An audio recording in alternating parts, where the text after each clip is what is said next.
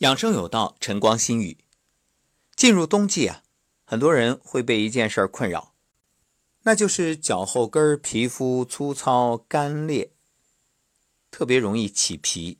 这还不算，有时候啊还开裂。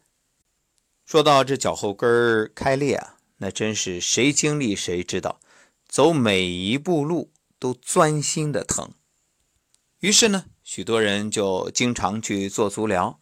泡脚啊，去死皮呀，总之是想尽一切办法，这时间、精力、金钱都没少花，效果呢，差强人意。那究竟怎么回事？难道这就是冬天的不治之症吗？如果你觉着这就是皮肤干燥的问题，其实你错了，因为啊，我们看的不是表。而是里，这皮肤干燥只是它的表现，究其根本，原因在于肾气不足。《黄帝内经》说：“有诸行于内，必行于外。”就是人的体内有毛病，一定会在体表显现出来。人体肾经在脚踝一带行走路线是循内踝之后别入根中。那脚后跟就是肾经经过的路线，也是肾经负责管辖的区域。所以，如果这一带出现脚后跟疼、痒、开裂，都要考虑肾经精气不足。秋冬本身就干燥，确实这个燥呢会影响身体润泽的效果，所以脚后跟的皮肤开裂。那么，为什么这娇嫩的面部皮肤不会开裂，脚后跟儿？却裂了呢，其实就是肾气不足，而且这肾虚啊，我们一般都说男人要补肾，实际上它也不是男人的专利，女性衰老多病也与肾虚有关。女性的肾虚表现在怕冷、脱发、白发、眼睑浮肿、更年期提前。有人会说：“哎呀，脚后跟干裂这都不是事儿，你抹点凡士林，抹点护肤霜，不就解决了吗？”这就好像一棵树，那树叶有问题，你在树叶上抹点东西，你觉着真的能解决吗？治标不治本啊，那只是暂时缓解，起到保湿的作用。就好像我们给树浇水，你不能只浇树叶，一定是往树根浇水。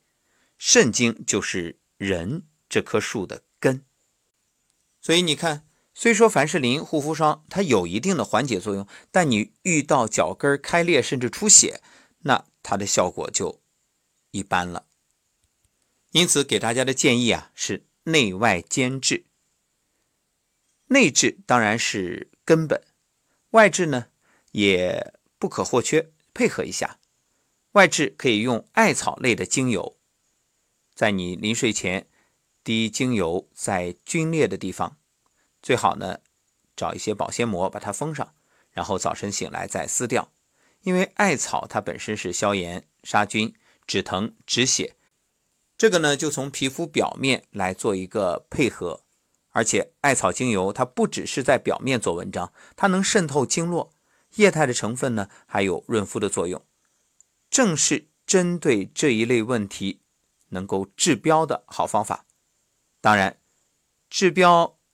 还要治本，那治本呢？怎么办？艾灸，艾灸补肾，来解决这脚后跟干裂的源头。所以扶阳是强肾之本。那冬天本身就是养肾最好的时候。你看五季当中，冬天对应的就是肾，脚跟儿归肾管，所以艾灸呢，提升肾阳，肾血下行，脚后跟得到滋养。干裂当然就可以好转。那灸哪些穴位呢？一个就是肾腧，作为肾的背腧穴，灸它就可以调补肾气。第二个关元，作为人体真气元气生发的地方，这里非常重要。你看关元，关元关注元气嘛。气海，气海和关元呢都在人体下腹部，共同保护生殖系统，所以气海也是必灸的穴位。还有三阴交。作为肝脾肾三经交汇处，那无论男女都可以灸，女性呢更要经常灸。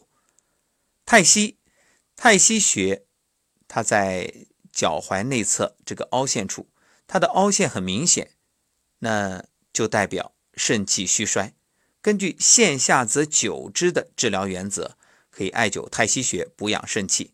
还有涌泉，《黄帝内经》说：“肾出于涌泉，涌泉者足心也。”涌泉穴按揉起来松松垮垮，没有弹性，就是肾气虚弱的表现。除了艾灸，还可以配合泡脚，艾叶加红花，它可以通经活络，所以能够解决脚部的问题。补充金匮肾气丸，一天三次，一次两粒，这样呢可以温补津液，恢复肾气。另外，桂枝汤，它是应用于表里俱虚，可以恢复在表在里的功能。配合四逆汤，就能恢复肾气水平。当然，这个涉及到药方，建议还是到药房找专业的中医来咨询。好，相信大家通过这样由表及里、内外兼修，一定可以解决脚跟开裂的问题。这个冬天健步如飞，安心无忧。